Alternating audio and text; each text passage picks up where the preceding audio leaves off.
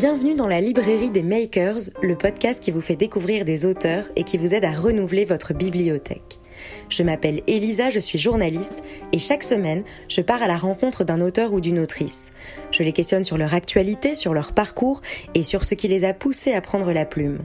Ce podcast vous permet d'entendre la voix qui se cache derrière l'écriture. Bonne écoute.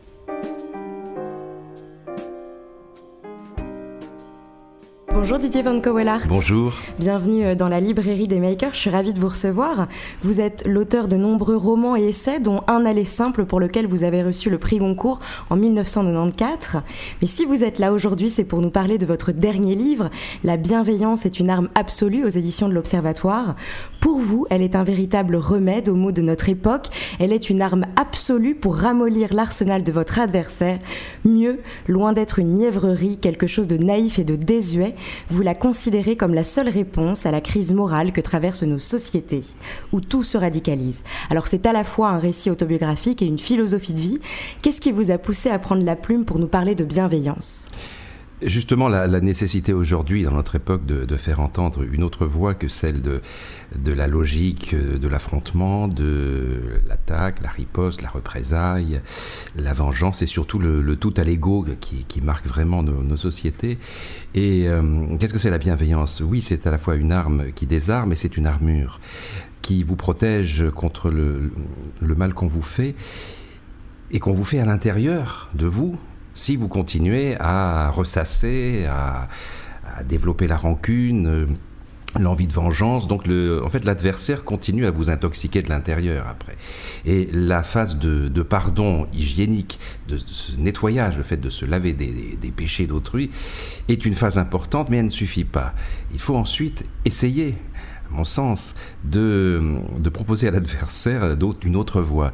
Et c'est vrai que répondre euh, au mal par le mal est quelque chose qui peut sembler euh, logique, légitime, mérité, mais répondre par une forme de bien qui va totalement le décontenancer, le désarmer, c'est plus intéressant. Et c'est une, manière d'aider à la prise de conscience qu'en fait, euh, euh, l'affrontement ne mène qu'à l'escalade et l'escalade mène tout à coup au mur du plafond et après il n'y a plus rien à faire. c'est pas comme ça qu'on avance.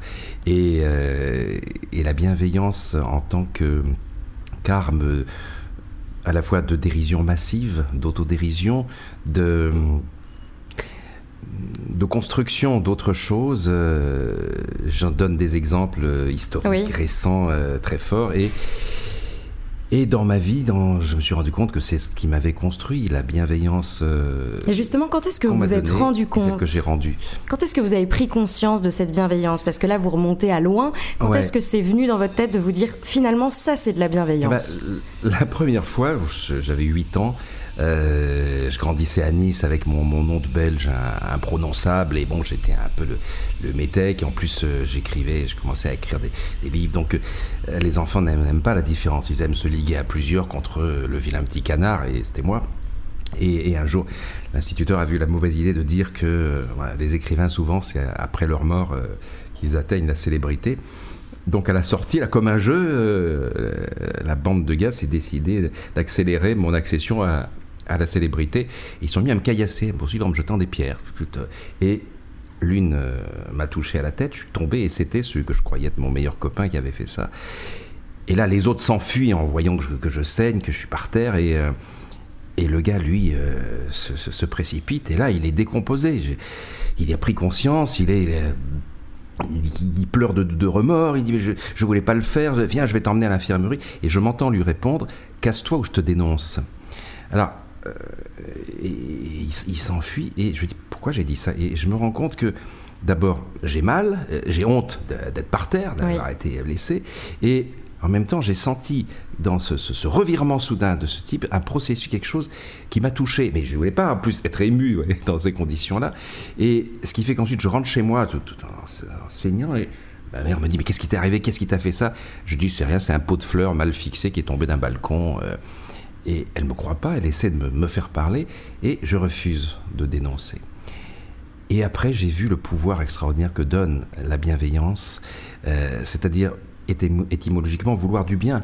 J'avais juste envie que ce gars se rende compte vraiment de ce qu'il avait fait, bah, qu'il s'en veuille, mais que ça s'arrête là. C'est-à-dire que après, il redevienne mon copain et que le, la vie redevienne euh, aimable.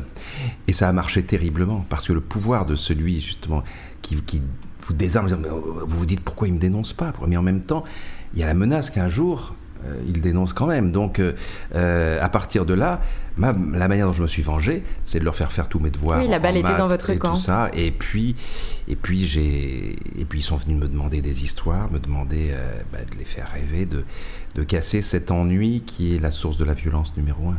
Donc finalement, vos deux armes, c'est votre plume et votre bienveillance. Oui, et puis, et puis l'humour et le, comment vous, parce que si, vous crispez tout, si vous prenez tout contre vous, euh, tout ça, la parano ne dispose pas à la bienveillance. Et puis j'ai eu l'exemple autour de moi, notamment sur mon père, de voir combien ça marche, combien quelqu'un résiste aux souffrances physiques et morales très fortes euh, quand il va vers les autres. Et qui, en l'occurrence, mon père a un humour fou, il, souffrait énormément de la suite d'un accident et, et les seuls moments où il ne souffrait pas, c'est quand il faisait rire les autres. Et faire rire, c'est un, c'est une bienveillance active formidable. C'est casser les, les, les, tensions, c'est, nettoyer les, toxines et, euh, et, ça soulève des montagnes, comme j'en donne plusieurs exemples. Alors entre l'audace, la volonté, la confiance, qui sont souvent hein, les valeurs mmh. plébiscitées de la réussite, où est-ce que vous placez la bienveillance? Euh, d'abord, il n'y a pas vraiment de recette, il y, a de l'énergie, je crois, hein. ce qui vous fait avancer, avancer pour vous et, pour les autres. L'essentiel est de ne pas avancer tout seul en marchant sur les autres, à mon sens. Donc, euh, l'empathie, évidemment, vouloir comprendre l'autre et savoir que euh, quand il souffre, bah, vous allez moins bien, vous aussi. Ça, c'est une simple constatation physique. nous sommes sur Terre pour connaître l'échange, l'harmonie, l'entraide. Et pourquoi? Parce que c'est ce qui nous compose au plus profond de nous.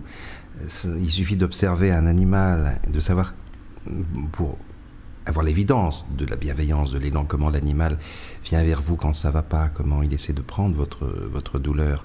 Chez les végétaux, c'est pareil. Et chez les bactéries, c'est pareil aussi.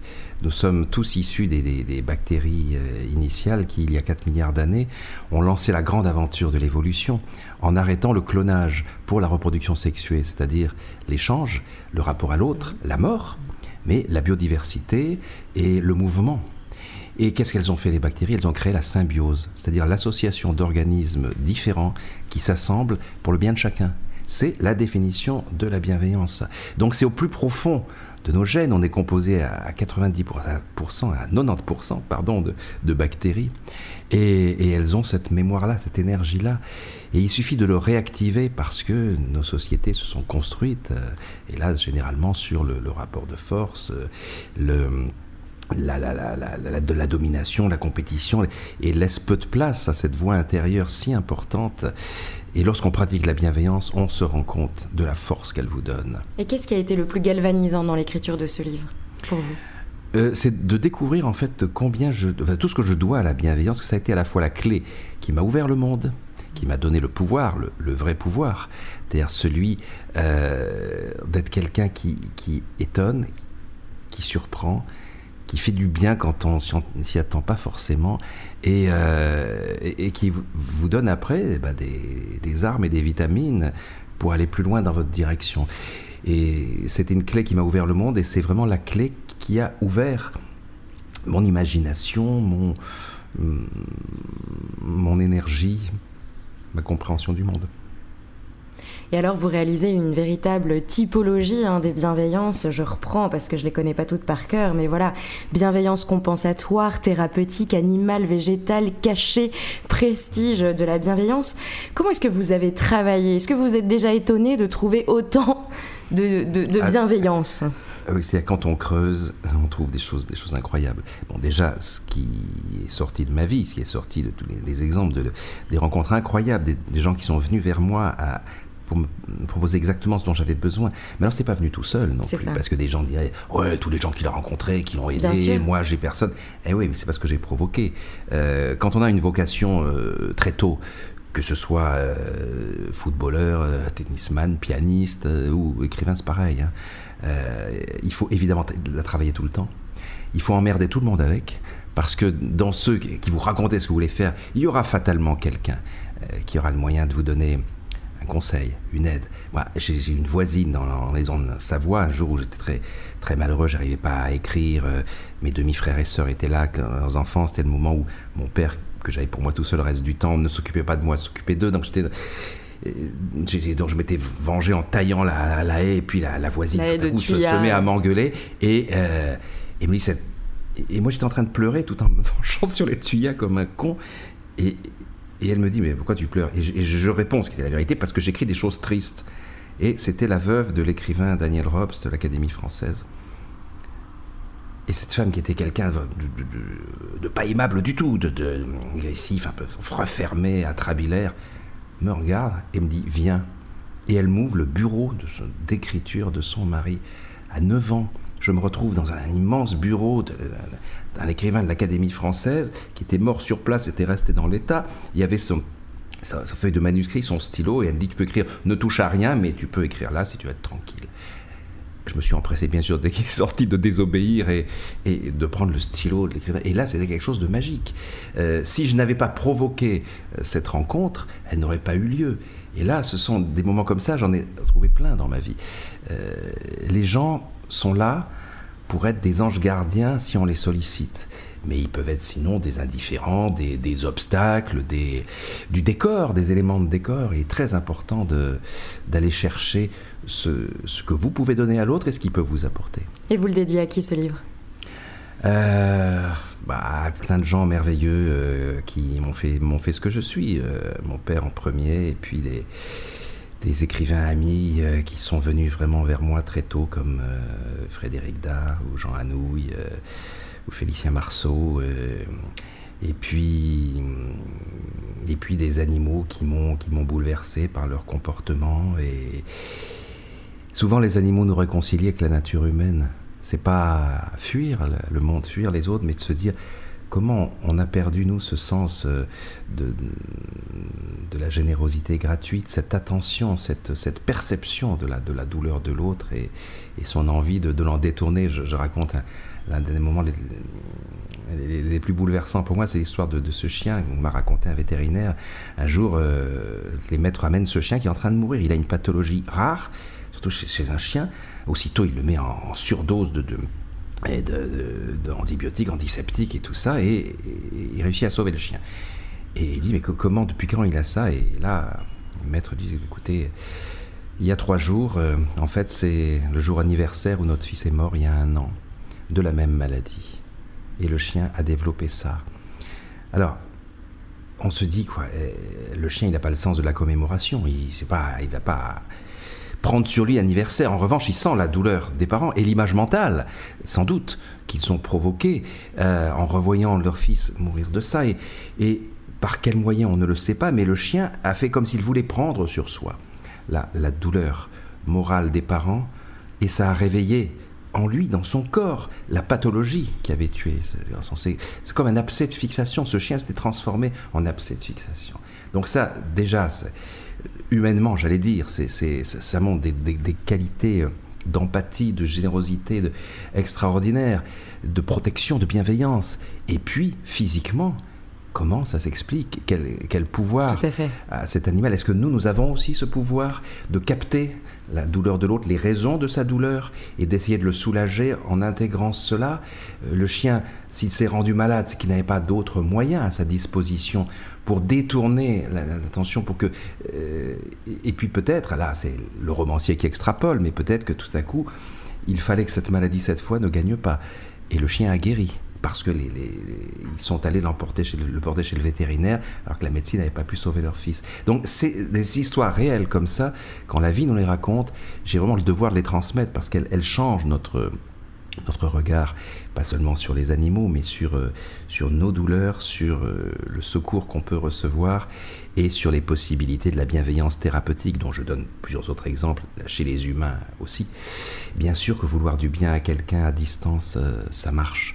On ne sait pas par quel canal, mais on a tellement d'expériences scientifiques dans le cadre des hôpitaux, notamment celle, je cite une des premières dans les années 2000, l'hôpital de Kansas City, où on demande à des groupes de prière pour des, religions différentes ou des groupes de pensée pour les, incroyants, de se concentrer sur des numéros.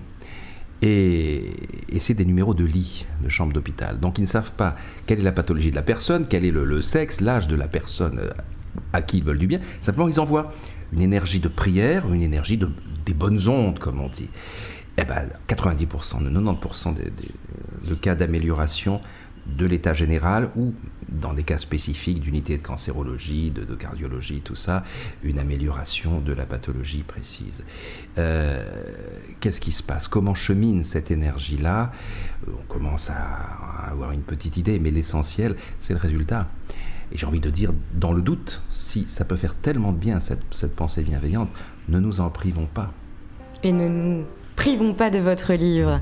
Merci beaucoup Didier Van Kowela.